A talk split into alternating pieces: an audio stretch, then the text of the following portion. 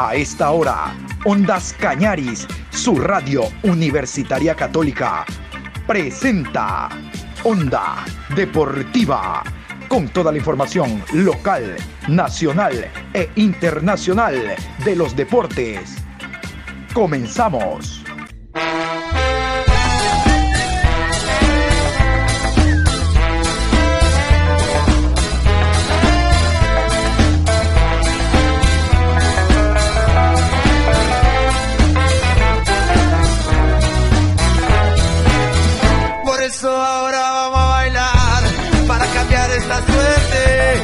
Sabemos gambetear para ausentar la muerte. Vamos a bailar para cambiar esta suerte. Si sabemos gambetear para ausentar la muerte.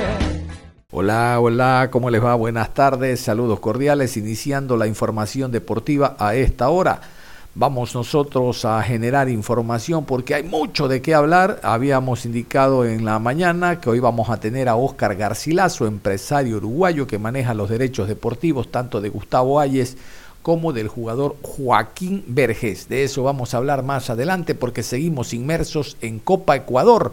Ya en la mañana habíamos escuchado a Efren Mera, jugador del Deportivo Cuenca en relación a la visita que tiene que hacer el cuadro cuencano al Bonita Banana en pasaje, en el estadio Carlos Falqués. Bonito estadio, les vuelvo a decir.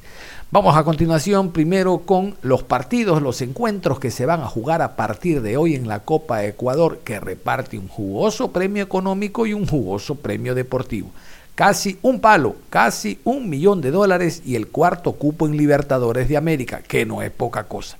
A continuación vamos entonces con los eh, partidos que se van a jugar de Copa Ecuador. Hoy, 19 horas, Peñarol recibe a Orense, Estadio Olímpico de Riobamba. Sábado 11 de junio, Portoviejo Fútbol Club recibe a 9 de octubre, Estadio Reales Tamarindos de Portoviejo, 12 horas. A las 15 horas con 30, Bonita Banana versus Deportivo Cuenca, Estadio Carlos Falqués de Pasaje. Domingo 12 de junio, Leones del Norte versus Aucas, Estadio Olímpico de Ibarra, 12 horas. A las 15 horas, Insutec versus Gualaceo, Arena La Victoria de Quevedo. Muy bien, y así como en la mañana habíamos hablado del Deportivo Cuenca, el equipo del Austro que enfrenta a Bonita Banana en pasaje, hoy vamos a hablar de el Gualaceo, pero no precisamente del partido por Copa Ecuador sino, como hemos venido promocionando, el empresario Oscar Garcilaso, uruguayo, para hablar del futuro del jugador Joaquín Vergés.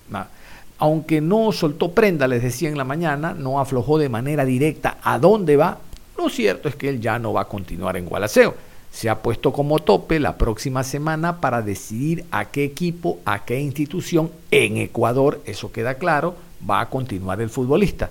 Si no, recuerden ustedes, Gualaceo a través del mismo empresario ha logrado la incorporación de otro jugador en la misma posición de Vergés. Entonces está a las claras, más allá de que el empresario diga de que hay un contrato hasta octubre con el jugador. No, no, no. Si ya se contrató otro en ese puesto es porque este eh, negocio, porque esto es el fútbol, se va a dar. El negocio primero para Gualaceo, que tiene los derechos deportivos del futbolista hasta octubre, hay que pagar cláusula de rescisión el negocio para el empresario y el futbolista, porque al irse y llegar a un nuevo club cobra prima, aumento de sueldo y demás, y el negocio para el club que adquiere los derechos deportivos y el buen juego que mostró el jugador uruguayo. Vamos a presentarles a continuación la nota entonces que tenemos con el empresario Oscar Garcilaso, uruguayo él, empresario de Gustavo Ayes y Joaquín Vergés. Aquí. Vamos a conversar en la programación hasta que se integren los compañeros con el señor Oscar. Oscar Garcilaso, él es empresario de futbolistas y primero quiero agradecerle la gentileza que ha tenido para estar presente con nosotros en la programación. Mi querido Oscar, ¿cómo me le va? Buenas noches. Hola, buenas noches, un gusto, gracias por la invitación. Estoy a las órdenes para lo que ustedes precisen. No, al contrario, nosotros somos los agradecidos. A ver, vamos a hablar, entre otras cosas, mi querido Oscar, puntualmente de Joaquín Vergés. Joaquín Vergés está como la chica del barrio sentada esperando oferta. Este sí, este no, porque el semestre que hizo este Joaquín fue espectacular. Cuéntenos, la pregunta del millón. ¿Cuál es el equipo donde va a continuar el segundo semestre del año Joaquín Vergés? Adelante. Hoy por hoy es Gualaceo, ¿no? Hasta el 31 de octubre es Gualaceo. Eh, bien dijo usted, la chica, todos quieren bailar con la chica más linda. ¿eh? Pero concreto, concreto, la verdad, y hablando en serio, no hay nada aún.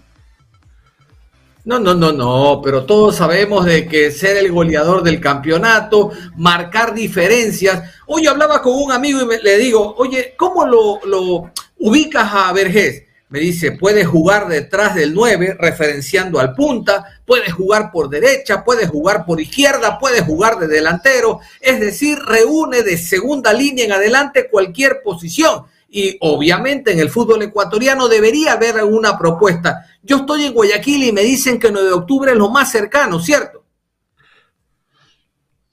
9 de octubre es la, es la institución que eh, más fuerte nos hizo llegar su deseo de incorporarlo.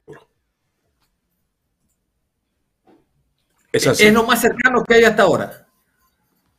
Bueno, de cercano no le puedo decir porque cercano cuando estén los documentos para firmar o algo así, pero eh, la oferta, no la oferta, sino la intención concreta de tener a Joaquín Vergés, sí fue, eh, la hemos recibido de parte del señor Bucaram. Claro que sí, siendo respetuosos, evidentemente él tiene un contrato oh, que lo liga con Gualaceo hasta diciembre, ¿no? No, hasta que termine la temporada, 31 de octubre. Perdón, claro, es que este año hablamos de manera diferente porque tenemos un mundial. Oiga, Oscar, ¿y a quién más usted representa en el país? ¿Tiene otros jugadores que forman parte de su cuadra? En, Ecuador está ahí Ayes también. Este, y estamos incorporando, ya ha firmado el contrato, otro jugador para Gualaceo también. Un extremo. Sí, sí, sí. Ma, algo así puede ser el apellido. Federico Exactamente.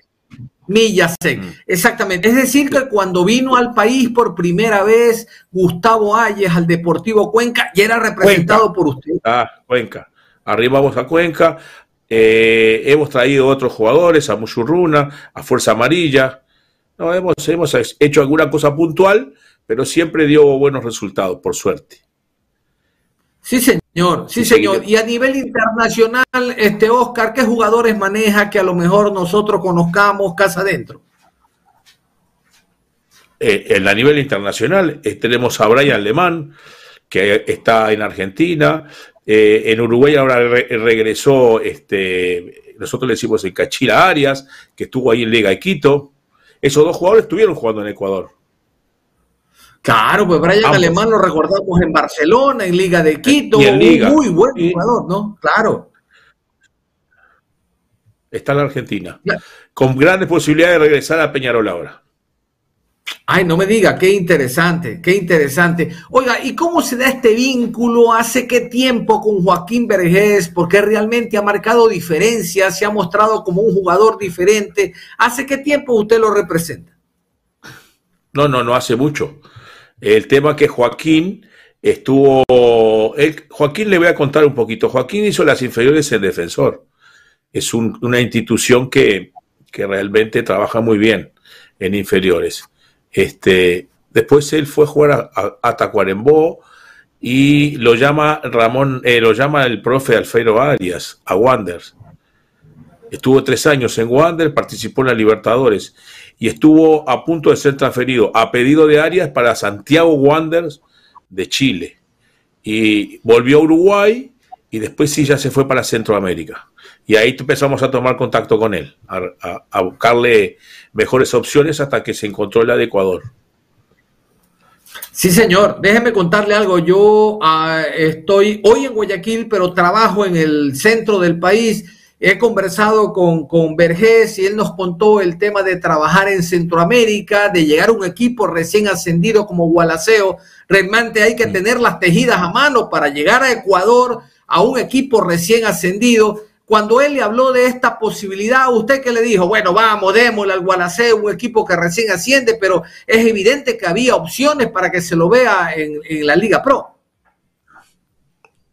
Eh, cuando, cuando yo recibo el llamado del señor Fabián Serrano, sí.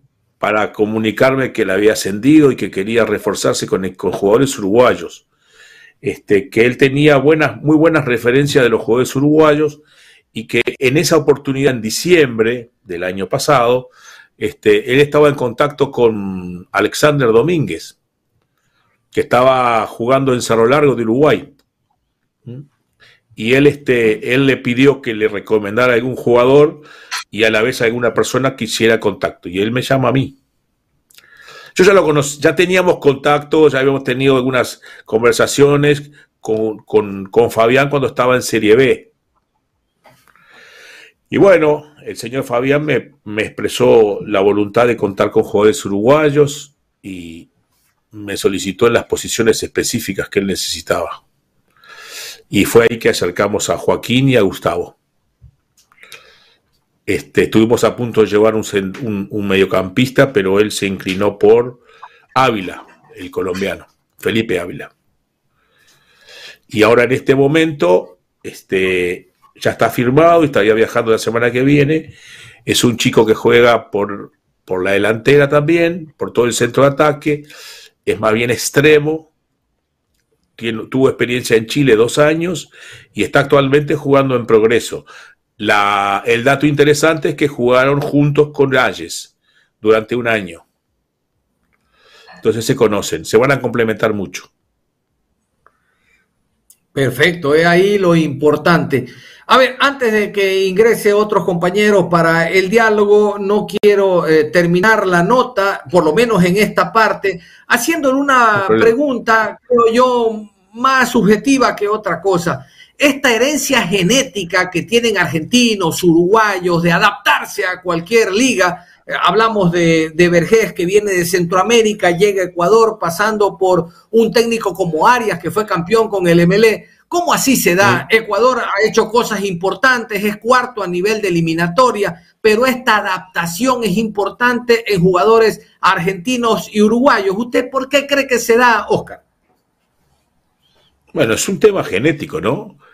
Pero específicamente en el caso de Uruguay, que somos tan pocos, somos apenas 3 millones de habitantes, tres y medio millones de habitantes, este, yo creo, le, le adjudico eso a la gran importancia que hay en el fútbol infantil. Nosotros tenemos unas miles de niños a partir de los 5 años jugando al fútbol, en canchas más pequeñas, pero son dirigidos de la misma manera, le inculcan lo mismo, la técnica, la táctica, y que hay que ganar siempre. Entonces, cuando llegan a, después a las divisiones inferiores, los equipos se identifican mucho con los equipos que lo forman y, siguen esa, esa trayectoria. Y ellos sí, Acá hay mucha carencia en ese aspecto y cuando ellos encuentran este, la posibilidad o alguna, alguna mejora en la parte estructural, este, ahí ellos se potencian. El jugador uruguayo se potencia ante la adversidad. Claro, nosotros hemos escuchado hace tantos años a Gerardo Peluso, primero como oh. futbolista, después como técnico, a Rubén Beninca como jugador y tantos técnicos que han pasado. Tenemos un feeling con los uruguayos y nos hablan de los botijas, ¿no? Los botijas que son los, los pelusas, exacto, los chavales en España, los pelados que decimos en Colombia, en Ecuador, y en esos potreros realmente que ustedes logran sacar ese algo más que los diferencia a nivel de América. Sí, totalmente. Es ahí que comienza. Es ahí que comienza. Que comienza todo. Es ahí mismo. Sí, sí. Usted ve unos chicos de 7, 8 años jugando y, eh, bueno, ahora gritan los goles como los mayores, eh, protestan al árbitro como los mayores, hacen el tiempo como los mayores, tienen toda la picardía, tienen toda la picardía, toda la picardía. Ah, sí, es lindo, es muy lindo verlos, ¿eh? es muy lindo verlos. Sí, señor. Oscar, le quiero hacer una consulta. Eh, ¿Dónde estuvo el punto de quiebre en relación a el maestro, y hablamos de palabras mayores, Oscar Washington Tavares, en relación a la llegada de Diego Alonso? Eh, ¿Estuvo desgastado el mensaje? ¿Estuvo desgastado el camerino?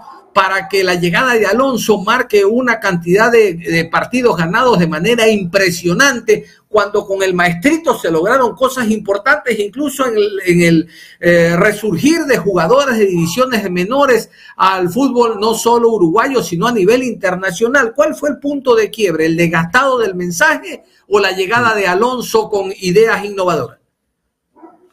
Lo primero, yo pienso que fue, tuvo un desgaste propio después de muchísimos años.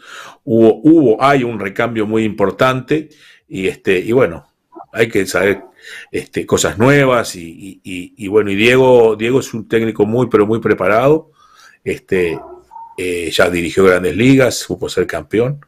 Entonces, este, muy moderno, muy aplicado y, y bueno, fue lo necesario en ese momento Uruguay al final terminara holgadamente una fecha antes ya clasificado al Mundial. Holgadamente porque usted sabe lo que son las eliminatorias sudamericanas, ¿no?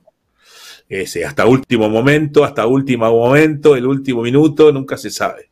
Este, pero bueno, sí, se dio que al final, la recta final de esos partidos se ganaron y bueno, eso dio la, tranquilidad para hoy estar en el Mundial.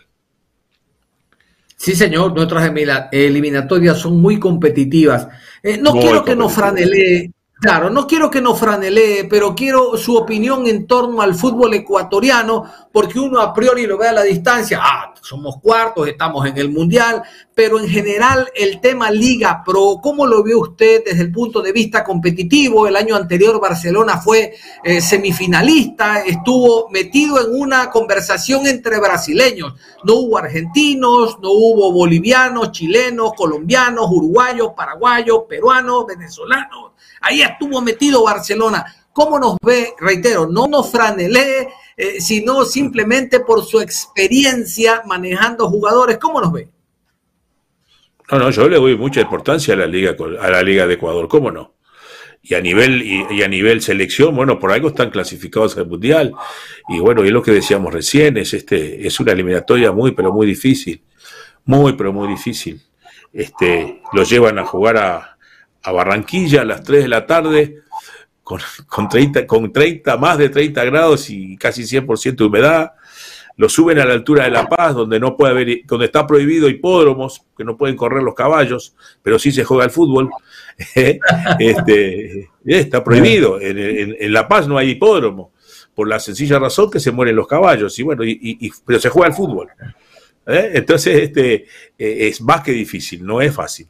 Ahora, este, por algo están clasificados y yo considero que el fútbol ecuatoriano ha evolucionado muchísimo. Los jugadores no solo están, antes iban a México, ahora están en todos lados. Hay un, este, hay sí, sí, sí, Y, han surgido técnicos, este, ecuatorianos, y, bueno, el caso de, del técnico de Gualaceo, que con, poco hizo mucho, este, y, otros tantos. Eh, no, no, no hay que desmerecer el fútbol ecuatoriano para nada. Yo por el contrario le doy mucho valor. Y cuando hablé con Joaquín le, di le dije la posibilidad, le dije, mirá que es una gran liga, tenés que venir y buscar y reventarte.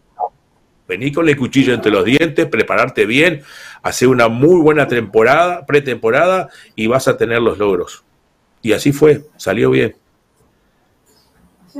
Sí, señor. Para ir cerrando la nota, un par de preguntas más. Es evidente que usted y yo, los que estamos inmersos en el fútbol, respetamos puntos de vista y opiniones, pero ¿no le pareció que fue fuera de tono la opinión de Mbappé de hablar de las selecciones sudamericanas cuando usted lo dijo y han hablado tantos jugadores uruguayos y argentinos sobre todo, diciendo que no es lo mismo el calor en Barranquilla, la altura de Quito, de Bolivia, es decir, los factores exógenos forman parte de una preparación que no hay en Europa. No, no. Pero usted en Europa toma un tren y está en media hora en cualquier lado. Y acá tiene que tomar de Montevideo un vuelo, cuatro horas y media a Lima, hacer un, hacer un transbordo, como le quiera llamar, una escala, para ir a Guayaquil, para ir a, Bogotá, de Bogotá hacer otro para ir a Barranquilla. No, no, acá es mucho más difícil. mucho más difícil. Y, y hay, entonces, Brasil juega a su manera, Argentina juega a su manera, Paraguay juega a la suya. Eh, muchísimas cosas. Por algo se hace muy, muy difícil. Pero mm, en las grandes ligas de Europa están los sudamericanos. Están los sudamericanos. Sí, señor. Exactamente. Oscar, para finalizar como comencé, es difícil que Vergés continúe en el Gualaceo, ¿sí o no? Lo más cercano será la próxima semana y la noticia o el detonante que irá a otro club en, en Ecuador o a lo mejor hay una propuesta fuera de nuestro país. Bueno, propuestas de afuera del país hay, que se están manejando, pero um, conjugar las dos cosas en el fútbol a veces no es tan fácil, que es el dinero y lo deportivo. Y yo pienso que en Ecuador en este momento se nos puede dar a él, se le puede dar al jugador y al club ambas cosas, ambas cosas. Tener un, un, rédito económico por él para la institución que, lo, que le abrió las puertas, que gracias a eso él, él pudo jugar en esta liga, para él una mejora salarial y un contrato mayor. A un club que que compita internacionalmente, un club más grande. Si se dan las dos cosas, mejor, porque la prioridad es que él continúe en Ecuador. Perfecto. A ver, no sé si usted recuerde a un futbolista ecuatoriano, Jaime Iván Caviedes. Había, fue goleador histórico, ya, fue, entonces hubo una posibilidad cuando sale del ML de ir a Portugal o al Perú ya el tema era de meterlo a Europa por Portugal, pero si se priorizó lo económico, se lo envió al Perú ya. Se priorizó lo económico o lo deportivo. Usted me habla acá de las dos, o sea, es decir, lo económico y lo deportivo en nuestro país. Se puede dar perfectamente. Sí, sí, se puede dar perfectamente. Se puede dar perfectamente. ¿Qué es lo ideal? Es lo ideal. Usted puede ir al mundo árabe a jugar. La va a pasar mal, va a extrañar, si el equipo gana, le van a pagar. Si el equipo pierde, va a tener que ir a la cola de FIFA a reclamar. Y la cola es larga. Sí, señor. Voy, voy con la última hoja para no molestarlo más. Eh, estamos, a portas, estamos a portas a un mundial. Todavía podemos hablar de que la prioridad para lograr el título lo tienen los europeos o esta Argentina que mete miedo de treinta y pico de partidos invicto goleando a Estonia con cinco de Messi o la Argentina, como dijo Tite, no tengo rival en Sudamérica, eh, de Brasil podía marcar diferencias o tenemos a Francia, a Bélgica, a, Alemania como los candidatos? No, no. Yo me inclino por los. Hoy por hoy me inclino por Sudamérica. Sí, sí, me inclino por Sudamérica. Yo no veo, no veo una gran selección en Europa. Sí la veo en Argentina y la veo en Brasil. Eh, Uruguay siempre va a estar ahí, va a dar pelea. En Uruguay hay, una, hay un gran recambio un gran recambio.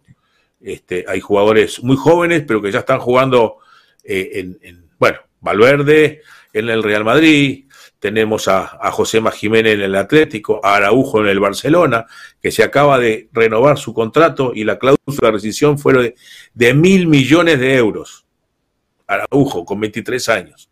Tenemos a Venta ahora en el fútbol inglés, tenemos a Darwin Núñez que lo quiere eh, el, Liverpool, creo que lo quiere el Liverpool y está dispuesto a pagar 100 millones de euros y tiene 23 años. Hay un gran recambio. No sé si le va a dar para llegar muy lejos en el Mundial, pero va a dar pelea como siempre. Sí, que ojalá tenga voz de ángel, mi querido Oscar. Nada más, quiero agradecerle y a la vez públicamente comprometerlo. Lo voy a molestar la próxima semana, no yo, eh, las personas que siguen sumergidos en fútbol, los seguidores, para conocer definitivamente el futuro de Joaquín Vergés, porque ha marcado una diferencia tal en el fútbol ecuatoriano que es apetecido por todos. Usted en la parte final. Sí, claro.